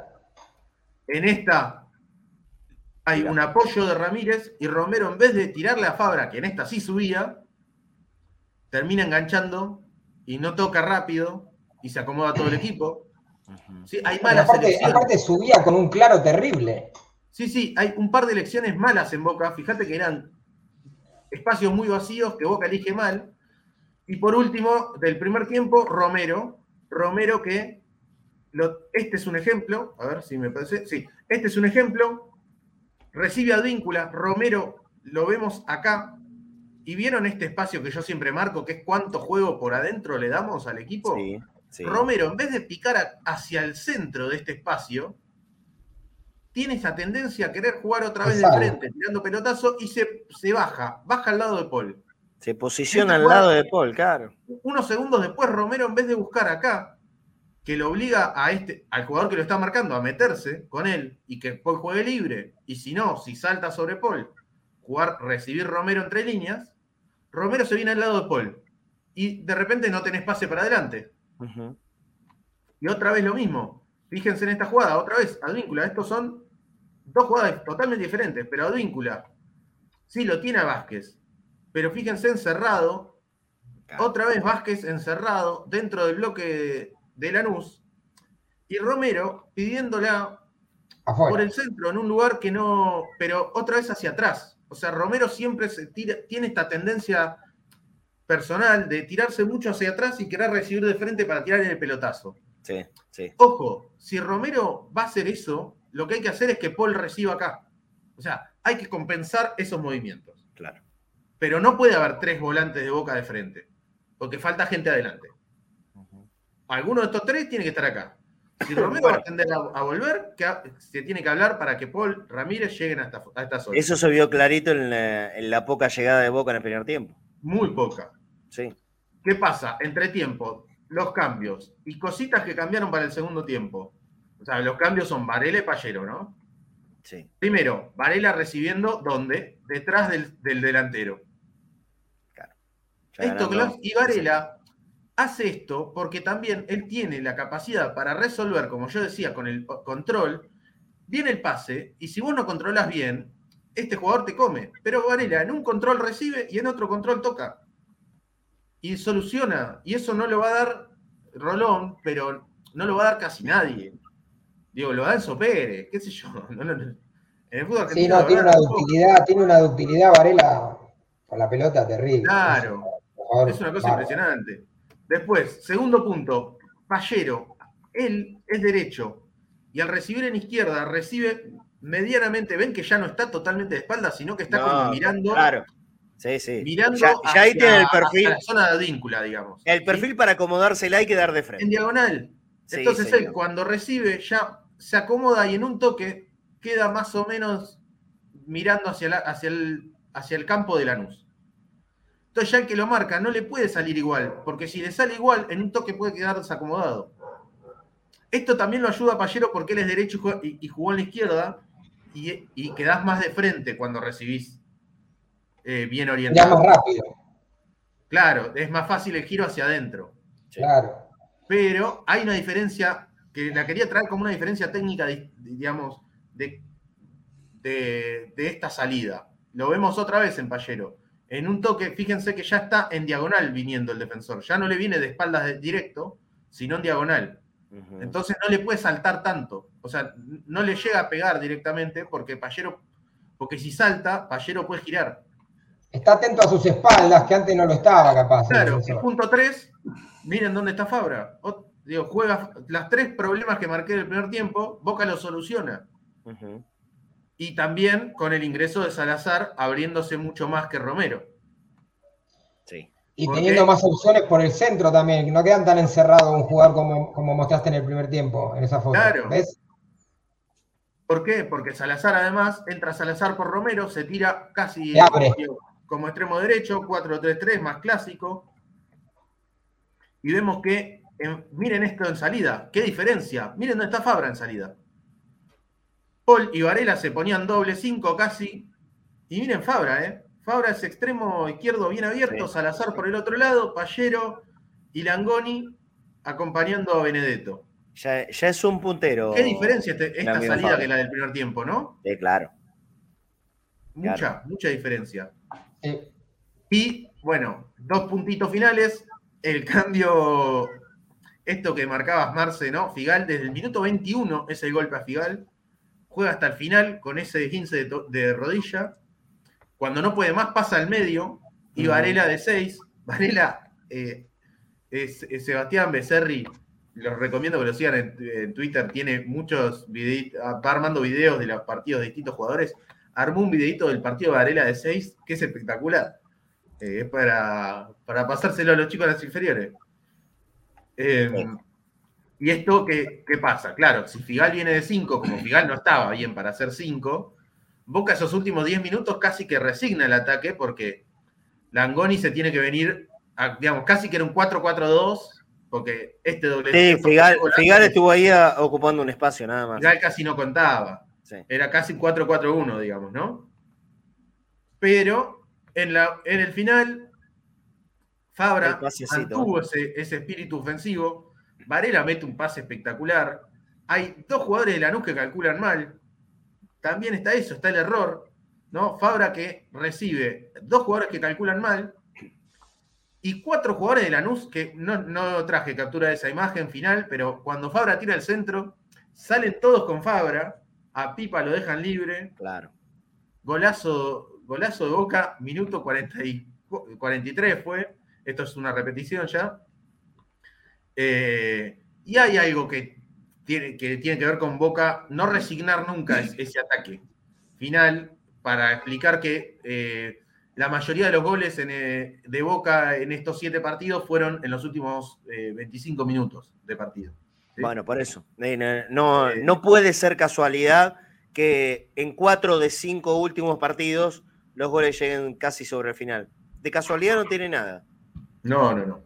Tiene tiene la idea de que Boca siempre sabe que eh, se guarda una carta más, siempre tiene una posibilidad ahí, que, que está convencido y que tiene cierta seguridad en el fondo para mí. Eh, quiero volver, digamos, para cerrar a una cuestión que vos habías marcado, Marce, que es el... Ibarra después de Defensa y Justicia dijo, para mí hay que ser sólido, se arma de atrás para adelante. Hace, creo que ayer lo repitió. Eh, esto de que el equipo se arma de atrás para adelante, que empieza siendo sólido, y Boca cambia en este partido. El gran cambio de Boca es que le empiezan a llegar cada vez menos, que le hacen muy pocos goles, más allá del gran trabajo de Rossi, cada vez le empiezan a llegar menos. Y, pareciera que Boca en serio se tomó esta idea de, bueno, si, eh, de atrás para adelante, y siendo sólidos, te animás a atacar en el último minuto Yo creo que hay algo de eso, ¿eh? Pero cualquiera que usted que haya jugado al fútbol sabe, cuando vos sabés que atrás estás cuidado, te Obvio. vas confianza. Es una cuestión de seguridades. Eh, esto es lo mismo. la transmisión que tenés de atrás. Si vos sabés que tenés las espaldas cubiertas, bueno, vamos para adelante. Pero yo creo que el gran mérito de Barra eh, no es hacerlo fuerte a boca defensivo, sino por lo en los cambios que pone en el durante los partidos, el mostrarse audaz y agresivo. ¿eh? Porque Si, no estaríamos catalogando para mí equivocadamente a, un técnico, porque acá si te ponen un, un, marquito, ¿viste? Te, te, encuadran y listo, no saliste nunca más de ahí. Sería un error grave encuadrarlo Ibarra como alguien de estirpe defensiva. No, no, él quiere guardarse la, Pero todos los cambios que ha tenido en los últimos partidos es de pura agresividad, de valentía. ¿eh? Es que no hay que confundir armada de atrás para adelante con ser defensivo. Creo que el equipo se basa, o sea, se sostiene sobre la solidez. La solidez no es solamente por el juego de la defensa o por acumular gente en defensa. Boca, digo, contra River el primer tiempo no acumuló gente en defensa. No, de Contra Lanús, lo acabamos de ver, el primer tiempo presionó alto y le jugaron a la segunda, le jugaron a las espaldas con pelotazos. No es acumular gente en defensa, es ser sólido en defensa. A ver, una cosita, ayer un empate no estaba mal. Ayer un empate para, para como viene el campeonato, no era un mal resultado. yo le daba la mano. por eso. Y todos los cambios que hizo fue eh, con el afán de ir a buscar el partido, no, no, no. No es, no es, un técnico defensivo. No, no, para sí me nada. Parece que es una estrategia esto de plantear un equipo sólido y de decirlo que él arma un equipo de atrás para adelante. Me parece que es, es una estrategia y, y una actitud que yo catalogo como inteligente, porque para, mi manera de entender el fútbol, los grandes equipos se arman de esta manera. Pero no, no es defensivo para nada el negro. Es que yo me, voy yendo, pero y los dejo con el debate sobre McFabra. Sí, sea, Penita, vamos a hacer mención. Eh, antes, de te voy a trasladar una pregunta de Dania Cornero, eh, que me parece que es interesante para, abordar. Eh, bueno, me, dice que, que, hagas alguna referencia a Paul Fernández, porque nunca juega al espacio. Yo creo que tiene que ver con lo, que dijiste esto de Romero, pero ¿por qué nunca Paul Fernández juega al espacio? Traslado esto. esto creo que, tiene que ver con. Es, buenísima la pregunta, porque tiene que ver, me parece, con condiciones propias del jugador, con la edad. Él, para mí, se siente mucho más cómodo, más cerca de Varela, mm, jugando mucho más de frente. El tema es cómo complementamos una serie de jugadores que se sienten más cómodos jugando al pie que al espacio, eh, si todos van a querer jugar de frente. El tema es que ah, cuando Paul se anima. Tienen que estar mejor trabajados para que cuando uno viene el otro vaya. Vos fíjate que en los partidos que Paul eh, tuvo la convicción de meterse en el área, o sea, de buscar ese espacio justamente, y para lastimar, si no metió un gol estuvo cerca. Ah, en el segundo tiempo de ayer le mete el centro a Langoni, ¿eh? Una buena tajada de Monetti, llega por derecha, eh, pero bueno, creo que es muy aislado, ¿no? Pero creo que él se siente un poco más cómodo jugando más de frente. No, me parece que sea el típico 8 de ida y vuelta. Me parece un jugador más técnico, más, eh, más táctico y, mucho más eh, organizador en algún punto que ese 8 de ida y vuelta.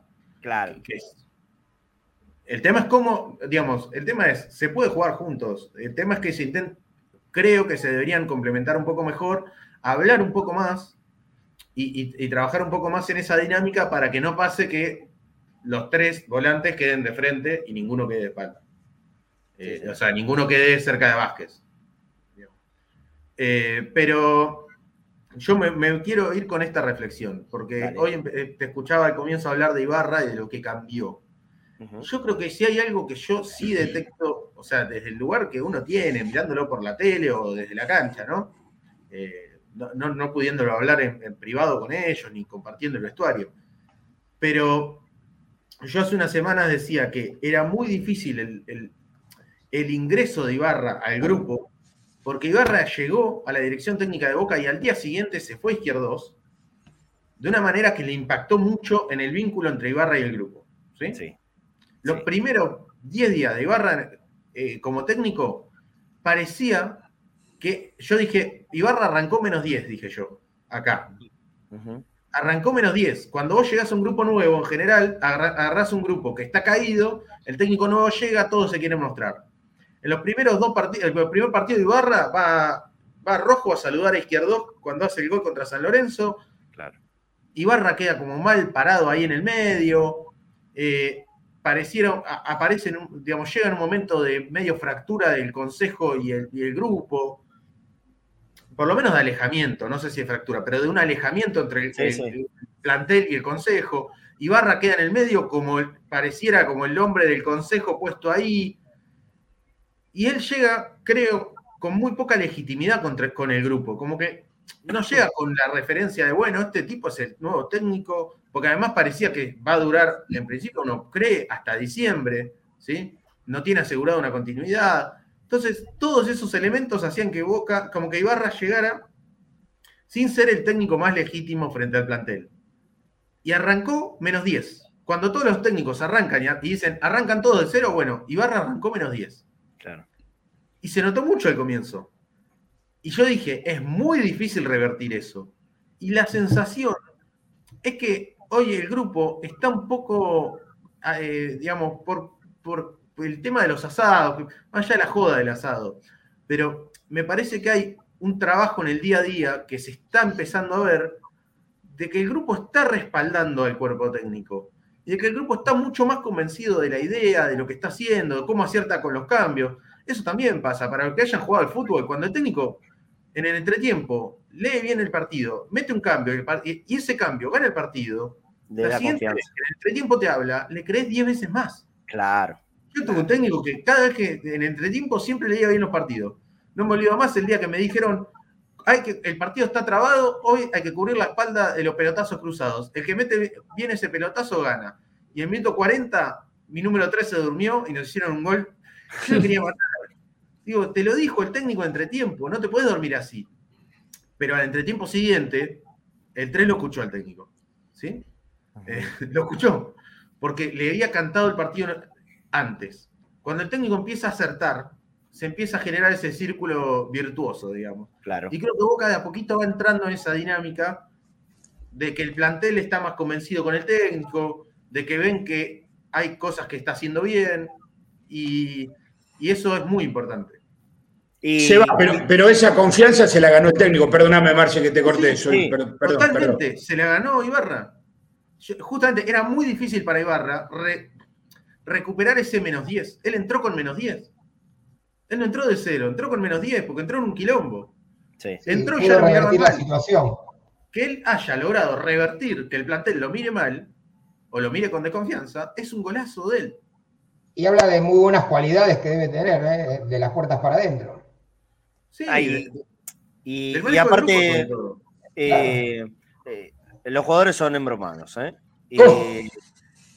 Ibarra mantiene un perfil que yo creo que le traslada tranquilidad a los jugadores. No es grandilocuente en ningún concepto cuando habla con los periodistas, ni a favor ni en contra. No, digamos, no, no tira cohetes ni manda a nadie abajo del tren. Sí, muy simple, muy sencillo, declara correctamente y gana. Y cuando ganas, todo, todo tiene un color mucho más cercano al, que, al que más le guste a quien sea, ¿no es cierto? Es así. Eh, el tema está también en ganar, pero ganar no es casual, ganar es a consecuencia de algo. Y por eso digo, el cambio es claramente positivo y es de una grandísima responsabilidad de, Ibarra. Y, como dijo un sabio, y yo me retiro con esto, una victoria lleva otra victoria. Sí, señor. No, pero y una cosita más que antes que te vaya, Seba, que te digo, yo con, respecto a lo, que planteaba el equipo de Bataglia, a esto noto que tiene más variantes tácticas, que, que, que es estas cositas que hace con los cambios, o que, no sé, te, cambia los, lee bien los partidos y los cambia y los destraba. Y por eso también Boca gana mucho sobre el final. Seguro, sí, seguro. Sí, sí, el de Bataglia era más. Más esquemático, ¿no? sabíamos más, lo que proponía de entrada, pero después se mantenía también más constante. Claro. Así es. Liberémoslo a Seba que se tiene que ir. Abrazo, Seba. Gracias, Seba, gracias. que se mandó un, informe bárbaro a, mil por hora. ¿eh? El partido fue anoche, terminó casi a las 12 de la noche y ahora a, las 2 de la tarde ya nos está mostrando todo aquí en nuestro programa de Conectados al Mediodía, que obviamente vamos a ir cerrando, terminando. Nada, no tengo mucho más para aportar del el combo McFabra. Eh, ayer también hacía mención en, en, la transmisión, me equivoqué en un momento, dije Landricina, es Andrini. Te hace, te hace, reír y te hace llorar todo, todo por ahí en, un mismo partido, en un mismo movimiento. La verdad es que no había jugado nada bien. El primer tipo de Fabra fue muy mal, muy malo, en todos los sentidos. Bueno, acá te lo acaba de, de explicar perfectamente eh, Seba Rosa pero sí estoy seguro que no hay ningún otro jugador en el plantel, ningún otro que sea capaz de poder hacer lo que hizo Fabra en ese final. Porque ahora que no está Villa, el mejor atacante de Boca es Fabra. El mejor atacante de Boca es Fabra. No hay otro que pueda hacer un desborde en, en tiempos de velocidad, de potencia y precisión como la que tuvo Fabra. Se terminaba el partido y todo lo que hizo Fabra en esa acción final es perfecto y cuando trepa al lateral, sabes que va a ganar, ¿viste? Control, desborde, aguantar el zancazo que le tiraron. Y el centro, perfecto para Beneto, porque él vio que los jugadores de Lanús se le fueron todos al humo y lo dejaron solito a Beneto. Y la pelota le llegó limpita a Pipa, ¿eh? Le llegó muy limpita, no es que le vino dando piquecito, le llegó limpia. Para la, la jugada, levanta la cabeza, antes de darle el pase, levanta la cabeza y le manda, le manda un teledito más, pum, hacelo. Yo, yo le, sería una recomendación que a esta, esta altura ya se acuete. ¿Por qué? Porque el, el, combo Fabra viene con los pepinos incluidos. Y bueno, ya está, es esto. River, gusta? jugó un muy buen partido y a lo último lo vas a expulsar a Rojo él. Claro, claro. Bueno, ese pepino es el, es el ajo ese que se le mete, ¿no? El, ají que, que, se le mete ahí a, a, la, al Mac Fabra. A mí igualmente dámelo, ¿eh? yo te lo voy a pedir. Sí, a mí también. Yo, yo voy a ir a la caja y le voy, yo quiero el McFabra. Dámelo, que, que, ya sé que hay algo que no me va a gustar. Sé que no me va a gustar, pero lo llevo igual. Ya estoy resignado. Cuando vos el jugador que Sí, sí, hay y saco el pepino. Sí, saco el pepino. va a inventar algo, que va a hacer algo, a mí dámelo también. Sí, sí, sí. Eh, bueno, eh, es, es, así, listo. Cerramos el tema McFabra. Antes de ir, sí. ¿No fue penal? Para mí, eh, para mí es penal. Sí, es, penal, claro, y no lo dice nadie. Y si hubiera sido a favor de la como mínimo, como mínimo es revisable. Como mínimo es revisable. Sí. Eh, porque después ya ¿eh? a, la, subjetividad, viste, que si vio o no vio la pelota, no. Pero Yankee sabía perfectamente que la pelota estaba ahí. Él, sí. El, movimiento natural no es hacer así. Eh, el movimiento natural en ese caso, cuando estás así, es tratar de evitar el contacto. Y evitas el contacto haciendo este movimiento. Mira, para arriba. Estoy metiendo el brazo lo más cerca de la cabeza y escondido posible. El movimiento natural de Trojansky fue, eh, ahí la acomodo y me la quedo. Para mí es penal. para su perfil aparte. para, mí, para mí es un penal cobrable. Mínimo, mínimo, de poder ir a ver al bar y después es a criterio del juez. Yo no lo hubiese discutido eh, para un lado o por otro, no lo hubiese discutido demasiado. Sí, sí, el que eso no sea siquiera revisable, no, no, me parece. No me parece. Yo, lo hubiese cobrado, ¿eh? Yo hubiese cobrado penal porque para mí esa acción, eh, eh, los jugadores son pillos, no, no, son ninguno boludos. Y saben, repito, vos haces, vos estás tirado en el suelo, no querés tocar algo, haces así esquivas en el suelo, lo esquivas. No me digan con movimiento natural. ¿Sabes cuál es un gran problema acá? Eh, hay periodistas que no jugaron ni al metegol en su vida. Hay periodistas que no jugaron ni al metegol, eh, de los muñequitos que están así. Bueno, ni a eso jugaron en su vida. Entonces no entienden un, eh, movimiento que es verdaderamente natural y otro que es de pillo. Porque todos fuimos o tratamos y algunos también la muñequean, Marce. ¿Cómo? Algunos también, la, algunos también la muñequean, porque es como dice Claudio, si esto era en el, en el área de Boca... ¡La cobran! La revisan y la cobran. La revisan y la cobran, muchachos. Yo digo que la muñequean los mismos periodistas también, porque te instalan la polémica toda la semana. Sí, sí, sí. Pero, bueno, no seríamos largos si me, me, me, meto a hablar de Tello. Así que no lo voy a hacer. Pero digo, eh, Tello no estuvo lejos de favorecer a Boca. Más allá de la acción de Zambrano, que alguno puede catalogar con razón que, que podía haber sido expulsión.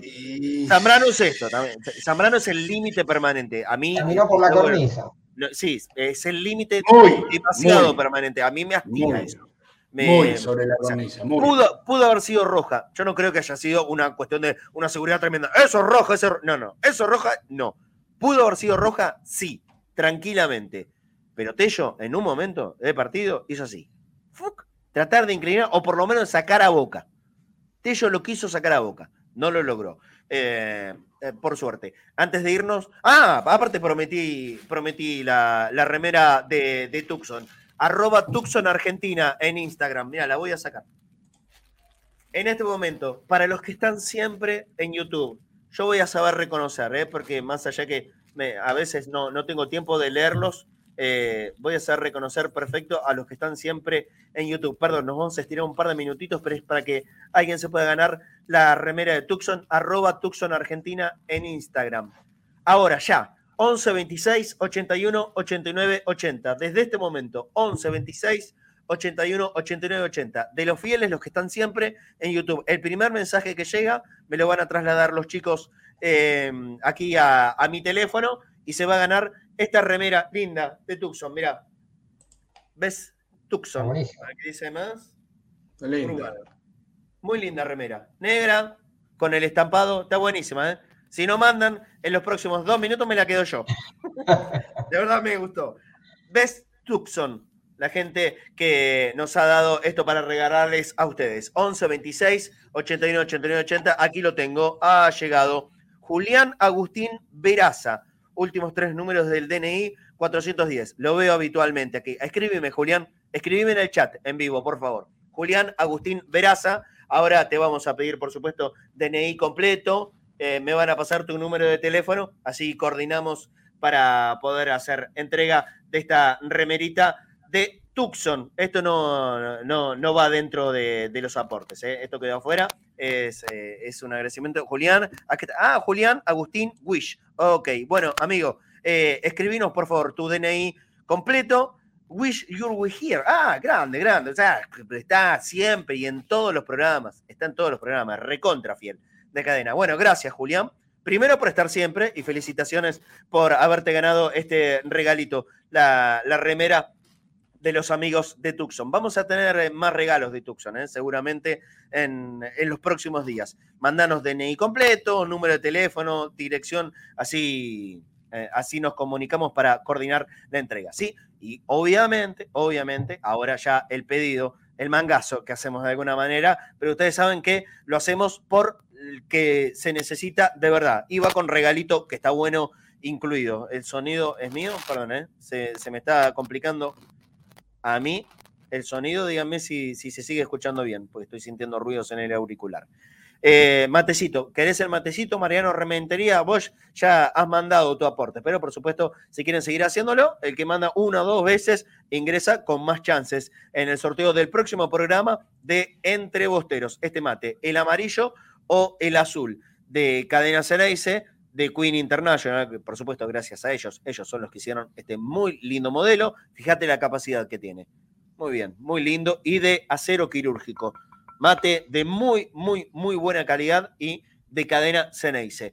Nos puedes ayudar si envías tu aporte en boca.cadena.ceneice, alias en Mercado Pago. Lo repito. Y esto, todos participan, ¿eh? no solamente el tema de YouTube o las plataformas audiovisuales. Como siempre, hay muchísima gente que nos escucha a través de la aplicación. Vos estás en modo radio boca.cadena.ceneice. Ahora le pregunto a los chicos de control, díganme cuánta gente hay en este momento escuchando a través de, la app o, o. ¿Estás en modo radio? Préstame atención. Boca.cadena.ceneice. Tengo un muy lindo mate para regalarte. Color amarillo, color azul y también si superamos los 35 aportantes durante la semana, hay sorteo de gorrito de cadena. El gorrito de cadena Ceneice. Este es un azul bastante más profundo, oscuro. También hay un azul más clarito, parecido al color que tengo en, eh, la remera de boca puesta en, el mediodía de hoy.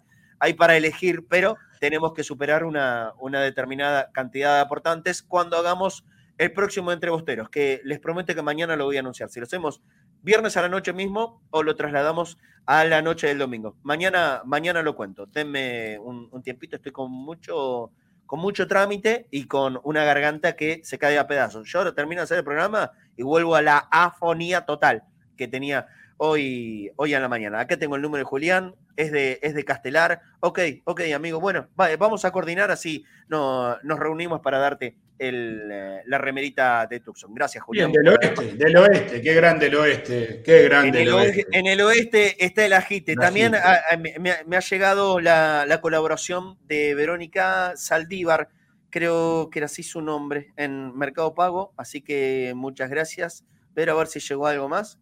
Yo le, no, es, la última, Verónica. Eh, dije bien, Saldívar, no, Sandoval. Verónica Sandoval, así. Verónica Sandoval. Llegó hace un ratito, gracias. Y todos los que lo puedan hacer.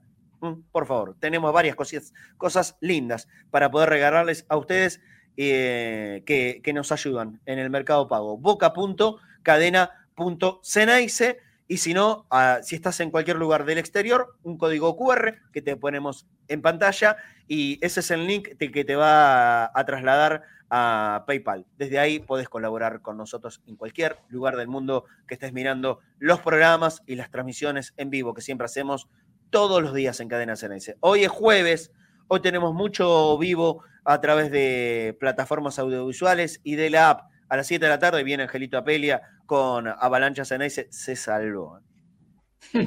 Lo salvó Benedetto en el último minuto porque la Faitate Apelia no venía con un hashtag. Esta vez iba a venir con una, amenaza cierta de, ser concretada. Eh, se salvó. Igualmente tiene que cumplir porque las provincias están para ser cumplidas. Sí, Pero ayer, ayer lo salvó Benedetto en el último minuto.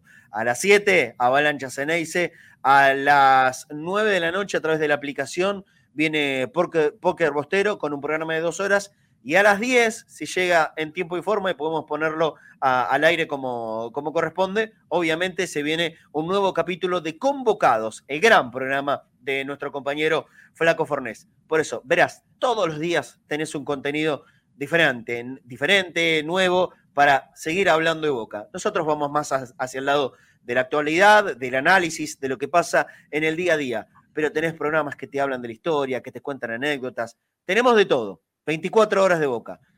Somos los únicos que podemos hacer eso. Por eso también te recomendamos que te bajes la aplicación de Cadena Ceneice para Android, para iOS, ahí en cualquiera de tus dispositivos móviles. Te ponemos el, código QR ahí de Android. Ahora lo vamos a poner en iOS. A ver, para la gente que tiene un, iPhone, tenemos, estamos en todos lados, 24 horas de boca, si te descargas en tu celular la aplicación de, de Cadena Ceneice. Te invitamos a que te suscribas al canal de YouTube, el dedito para arriba, te suscribís y pone la campana, porque cuando pones la campana, ahí te salen todas las notificaciones de cada programa en vivo que hacemos todos los días acá. ¿eh? Mañana prometo, repito, eh, confirmar si estamos a, la noche de viernes o lo trasladamos el entre bosteros para domingo a la noche. Tendrá que ver a ver cómo, cómo llega el cuerpo. ¿Eh? porque no, no está fácil el tema. Eh, lo sigo invitando. Boca.cadena.ceneice. El aporte llega en cualquier momento del día, no solamente durante los programas. Agradezco a la gente que nos pueda ayudar.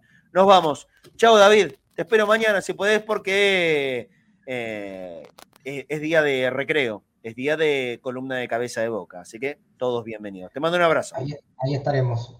Un abrazo grande, Claudio. Un abrazo, Marce. Nos vemos mañana. Chao, David. Chao, Claudito, querido. Hasta mañana.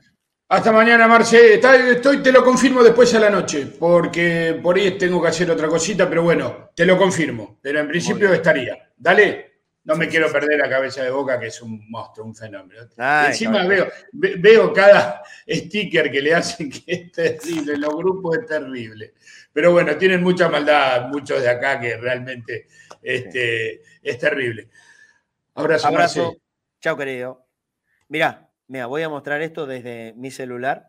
Esto es el mate, la foto del matecito de Cadena Cenais. Ah, está re complicado el tema de la luz. Eh, que nos mandó el amigo Juan Carlos Albarracín. En Paraná, Entre Ríos, ya le llegó el mate. Gracias por avisarnos. Esto le pedimos a todos, ¿eh? los que le entregamos premios, que, nos avisen, que nos manden una fotito para darnos la tranquilidad, porque el envío, por supuesto, que se le hace a todo el mundo. Ahí está disfrutando del mate de Cadena Ceneice, ese modelo azul. Juan Carlos Albarracín desde Paraná, Entre Ríos. Muchas gracias, por supuesto, por haber participado y, siempre ayudarnos. Él, sus hijos. Hay mucha gente que, que, involucra a toda la familia y hacer más grande la familia. Cada día está bueno que, se sume gente a Cadena Ceneice. Abrazo grande para todos. Mañana, último día de la semana, con recreo incluido, nos volvemos a encontrar acá, conectados al mediodía puntual a las 13 horas y como siempre, en el único lugar donde estaremos, Cadena Ceneice. Chao.